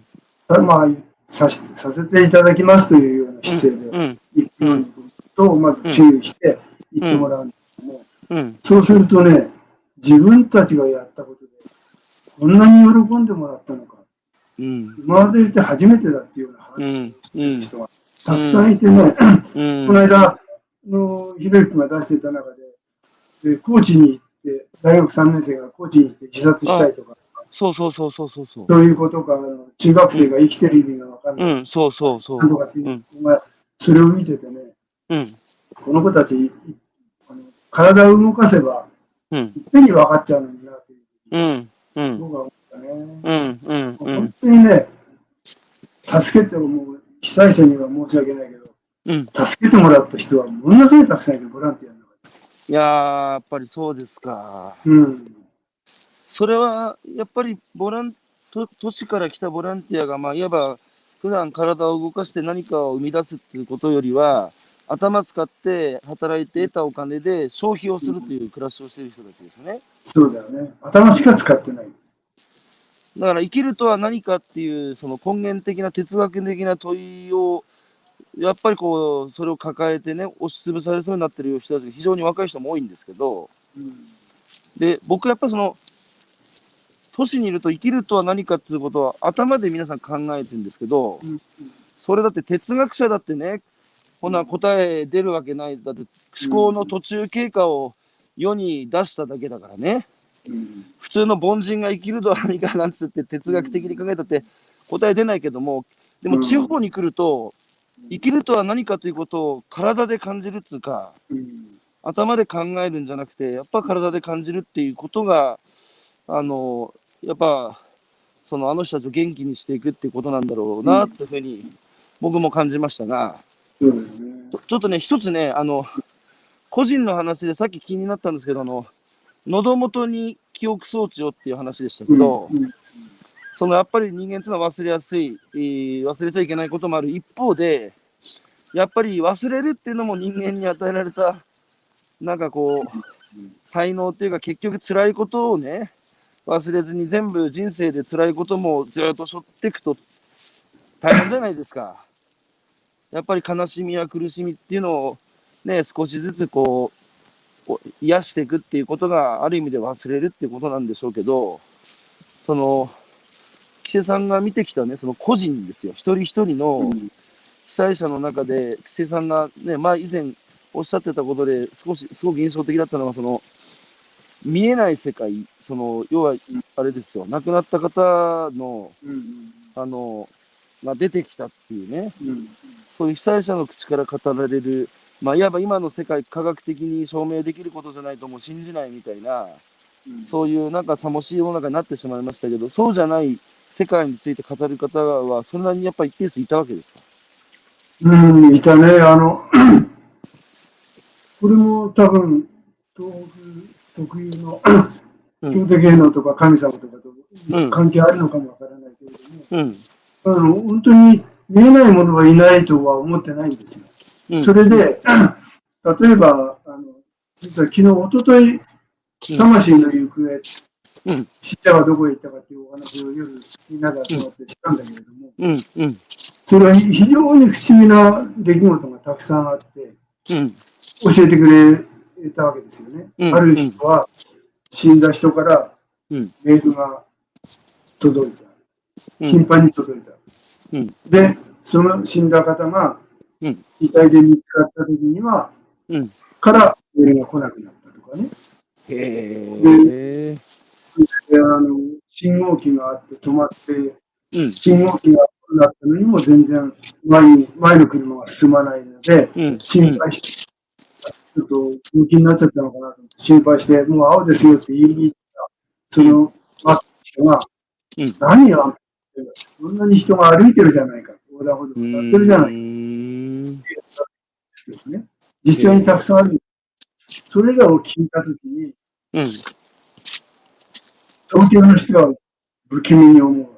うん、うん、うん、で、タクシーに乗せて、あそこまで、あ和彦和彦さんってわかるでしょ？彼なんかも、うん、彼なんかも、えー仙台駅から車に乗ろうとしたら、うん。あごめんなさい新幹線に乗ろうとしたら、あの誰か座っていた人たちが2人仙台で降りて、うん、そこに座ろうとしたら、もうびしょびしょだった。うん、うん、で、いや、ここには誰も乗ってなかったんですよ、車掌さんに。言ったら、うん。彼らは、あ、そうなのか、クリスマスの、クリスマスの頃で、うん。彼らの理解したのは、多分亡くなったご夫妻がうん。子供たちにクリスマスプレゼントを持っていこうとしたんだな、そういうふうに受け入れるわけ。要するにみんながね、あの何かあっても、不思議なことでもなくて、魂が帰ってきたんだよね。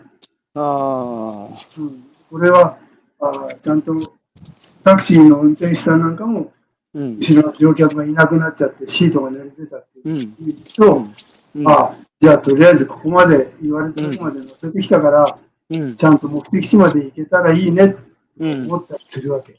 うん、でその友達からメールがきずっと来てた人たちっていうのもうん、あこれで遺体が見つかって彼も安心してうん、ちゃんと成仏できたんだろうな。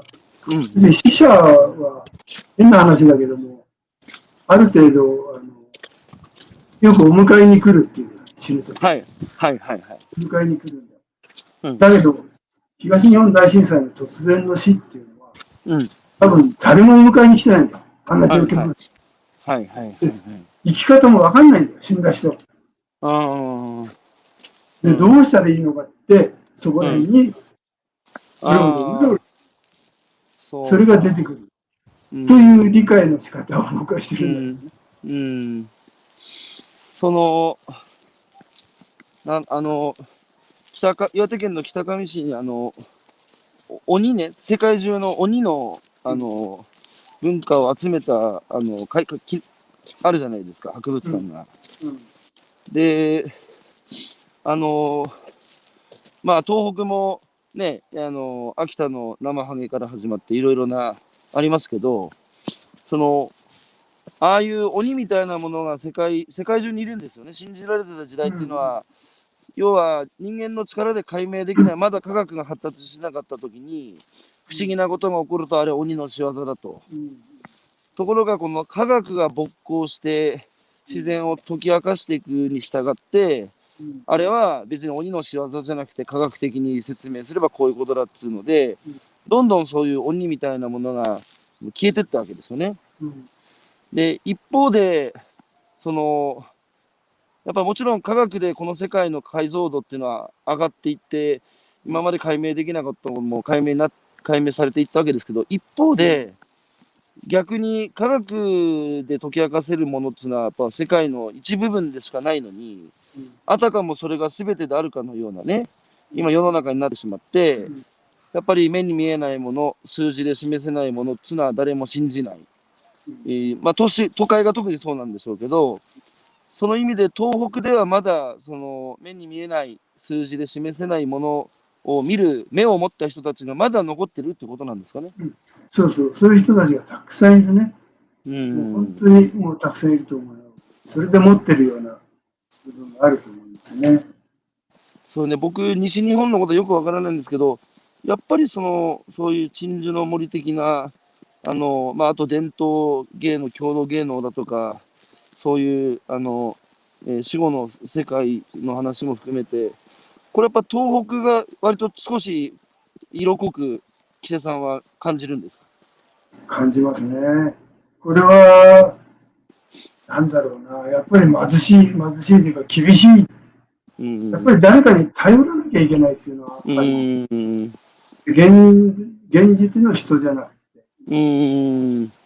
あのこの、神様であってうんね、。うん。うん。でなきゃ乗り越えられないほどの厳しさっていうのはうん。あるとは思いますうね。ん。なるほど。えー、時刻は7時半を回ったところですけども、あ、ごめん、ずいぶん長くなっちゃったね。いや、いや、岸井さんすいません。あの、僕はちょっと楽しくて、もう少しで終わりにしますけど、えー、荒木倉庫さんという方から、えー、1ヶ月経たない4月の8日に月次祭をし、そこで神楽をやりましたっていう声が届いてますが、ああ、すごいね。まさにそうだったんですね。うん、どこの方？これどこの方なのか、荒木さん。うん。えー、木瀬さん、あのー遠野でね、最近、はいあのーえー建築家の、えーあの有名な、誰ですかああ、安藤忠夫さん。安藤忠夫さんと一緒に、子供の図書館作ってるっていう話、ちょっと聞かせていただいて、何やってるか聞かせてもらっていいですか？あの、安藤さんは震災、被災地の、被災時のために、すごくいろんなことをやってくれてるんですよ。うん、うん、うん。あの、桃かき育英基金っていうのを作って、多はい。分、東北3県で60億ぐらい集めて、うん。子供たちの育英資金を作ってくれたりして、うん、その中の一環として、うん。子供たちの図書館ではないんですよ。子供本を中心とした施設なんです。うん、うん、震災被災地の子供たち、うん。本というのは子供の栄養だと。うん。子供が育たなきゃ未来はないんだから、うん。子供たちを応援したいと言って、本の施設をうん、作ってくれることになったんです、東南うん、で、その時に、あの、今僕らがやってるのは、何をやったら世界とつながれる。うん本本は一番大きなコンテンツとしてあるんだけども、うん、震災として、えー震災も覚えながら、うんその施設をどうやって活用していこうかというのをは今、取り掛かっているところですね。は7月か8月にオープンするので、うんまあ見てる方いたらぜひ来てもらいたいなと思いますね。割とお大きな施設なんですか？えっ、と、800平米、大きいとは思います。街中にできます。それで安藤さんの建物だから、うん、あの、すごく特徴のある、素晴らしい建物なんですよ。うーん。で、建物に負けないように、その、うんえーソフトをうん考えていかなきゃいけない。うん、うん、う今やってるんね。そこが大事ですね、ソフトが。そうそうそう。うんしかし、なんで遠野なんですか？えっ、と、震あの、現場そのものはね、要するに被災地どこでもいい,、んですよ。うん、うん、被災地どこでもいいんだけれども、うん、現場はまだ、あの、なりわいのための、うんね忙しいでしょう。で、遠野そのものは、あの、震災の時から後方支援都市といって、はい、はい。震災を支援するために、いろんな活動をしたんですね。うん、明治三陸大津波の話まで遡ると、うん、遠野中の馬と牛を集めて、うん。そこに支援物資を積んで、三陸まで運んでるんですよ。そうですか。でそういう歴史があって、で、その現場を見てる蔵が残っていて、そこをその建物にしよう三体ーん。う。で、今回の震災の時も後方支援都市として活躍し、それで、あの、文化による復興という教題をて、うん、全国から本を集めて、被災した子どもたちに、図書館、学校に送る活動などをしてたんで、うん、じゃあ、うん直接の被災地よりもうん一歩下がったそこでうん、文化による復興のお手伝いは当然でいいんじゃないかということでうん。選んでもらったんですね。なるほど。明治三陸大津波の時は、遠野から牛馬で支援物資を運んだ。あの、そうです。牛馬、遠野中の牛馬。しかしさ、木瀬さん、当時、携帯電話もないだろうし、重機もないだろうしね。えーあのーね大変なことじゃないですか。こ連絡手段もない、うん。えーそれから重機もないわけで、うん。で、大変だったんだろうなと思う反面、一方でね、コンクリートで作った防潮ってなんかなかっただろうし、うん。その、なんですか、きれいさっぱり流されて、新しく木造でまた打ち立てていくっていうことは、意外と今回の復興よりも、うんなんつうか、ね、あの大掛かりな復興じゃないですからね。うだね。しかし当時はひあの仮設住宅なんかないでしょうから、皆さんは被災された方々、明治三陸津波の時は内陸部の誰かその被災されてない家にあの、転がり込んでたってことなんですかね。そうだと思いますよ。あの、新聞演者結構、あの、あの頃は、えー、上平、ん？なんだ、上平地域か。うん。東野も含めて上平地域って、あの三陸一帯全部が、んワンエリアだったんだよね。うん。うんで、。そこで、あの、親族も結構できてたりして、とにかくみんな、本家となったら大変で20人も30人も人をうん。うん。出たっていう話を聞きますね。なるほど。まあ、いずれにせよともかく助け合わなきゃ生きていけないうん。うん。地域なもんで、そういう絆もすごくあるし、それも郷土芸能と結びつくんだと思う。うんそれでうんできたんだろうかな。うん。ただうん今の若い子供たちは、あの、明治三陸でそんなことをやったっていうのも知らないんですよ。いやー、そ。うですね。だから僕はこれ遠野が世界に誇れるうん。出来事だと思うので、うん。うん。ここを施設を作ることによって、うん。まず自分たちの誇りを取りうん。戻して、うん。うん。うん。そこからまた活動を始めていってほうしいなと。んうん。で、うん。場所はそこにを選んだ。なるほど。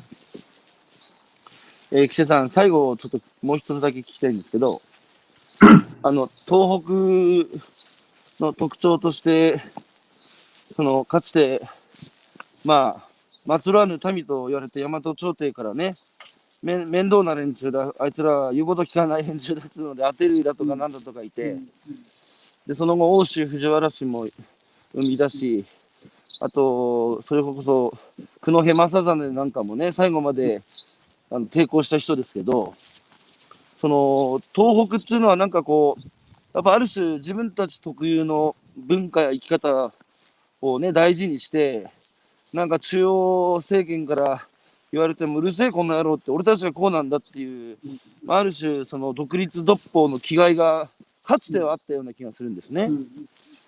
だけどやっぱその明治維新の後、やっぱりその、お上に立てつくとろくなことがないっつう、その、ことで、割とこう、おとなしくなってきてしまったんじゃないのかなって思う反面、なんかサントリーの熊荘発言なんかあると、みんなで不買運動を起こしてみたりね、うんまあ、あと、まあ、三平一揆もそうですけど、その、そういう東北人のこう、なんか自立心っていうか、そういう気概みたいなものは、まだ残ってるのか、それとももうなくなってしまったのか、どっちですかね？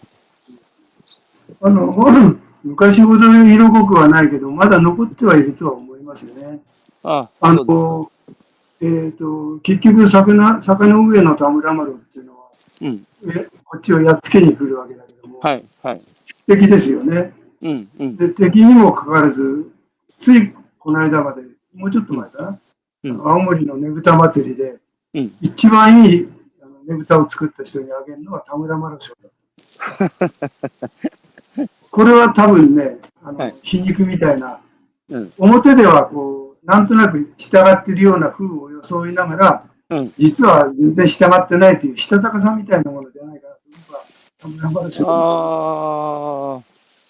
じゃあ、そういうもあののは、じゃあ、あの、花巻の東湾の毘沙門天も、あの、ね、あそうえー田村麻呂に踏んづけられてる、えー東北の民みたいな、あれもそういうものですか？あの、それもそうだし、三叉踊りも、うん。盛岡の三叉踊りうん。鬼が逃げてて岩に手をうん手形を残したと言われてるけどね。うん。それ要するにやっつけ、鬼をやっつけてくれたうん。いいものが来てや,、やっつけて鬼が逃げてったって言うんだけども、うん。で逃げてったのはそこにいた土着の人たちなんですよね。要するにはい。大和から来た人たちがうん。平定したという言葉になってて、うんそ。の中央政権から見ると、うん。悪い鬼を、鬼ってみんな東北においては、うんあの、蝦夷の人たち、うん。みんな地元の人たちだったんだよね。うん松浦の民を全員まとめて鬼という。うんうん。うん。それは、その、なんとなく、えー、鬼でも言われててもいいよというふうなしたたかさで、ある程度受け入れてうん。乗り越えてきたんじゃないかな。今はそんなことはもう、歴史は勝手な僕の推測だけども、うん。あの、まだでもそういう気概は僕は残ってる。うん。中央から、またなんかくだらんことを言ってきてと思いながらも、なるほど。従うふりをしながら従ってないといけない。いやー、ありがとうございます。えいー、あの、いや、お話を伺えて、あの、非常に良かったです。いいやいや、はい長く無駄話をしました。やいや、えー、荒木倉庫さんから先ほどのね、えー震災から1ヶ月経たない4月8日に月並み祭をやったところは陸前高田だそうですよ。ああ、すごいね。それから荒木さん、同じく被災地にの地域内にある高台の親類の家に住みました、いわゆる本家です。うん。うん。まあだから荒木さんは被災されて、高台にある親類の家に、本家にしばらく避難されてたということですね。はい。ということで、あの、岸江さん、実は僕、今、あの、47都道府県を暗夜する47キャラバンっていうのをですね、ええ、このコロナ禍にもかかわらず、えー会社や取締役の皆さんからもご心配いただきながら、うん。何もこのコロナ禍でオンラインです。やれば 済む済むじゃないかと言われながらも、いや、僕はやっぱり現場なんだということで、うんうん。えー44都道府県回ってきて、今日があと3県で、あと岩手、宮城、東京なんですよ。うん。うんで、今日、実は岩手は、えー午後3時から、えー墨田町でやってですね。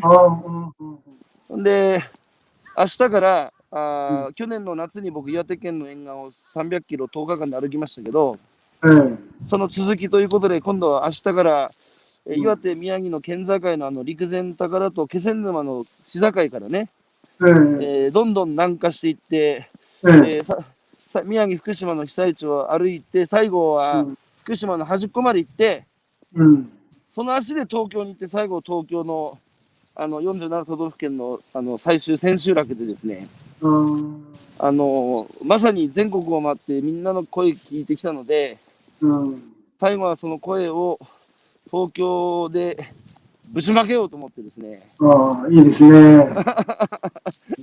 あの一応僕も松ロアヌ富の松末裔だという自負があるもあるもそうんですから、だよね。はい、間違ってたら、今頃また知事選やってたかもわかんないもんね。いやいや、そんなこともありましたが、はい、あの今日はですね、木瀬さんから、あのね、震災後10年ということで、まあ、東日本大震災というのは一体何だったのかっていう、最後一言ね、あのえー皆さんからいただくことにしてるんですが、木瀬さんにとって東日本大震災からこの10年っていうのは、木瀬さんの人生にとってどんな意味があるんですか？うんあの、怒られちゃうよね。こんなのを教訓にしていきたいなんて言ったらね。そんな生優しい現実じゃなかったからね。うん、うん、ちょっと、どう言ったらいいんだろうかな。やっぱりうんさっきのコロナの手紙を、コロナウイルスからの人類への手紙をうん、もう一度読み直して、うんいきたいといううん、なるほど。ことですかね。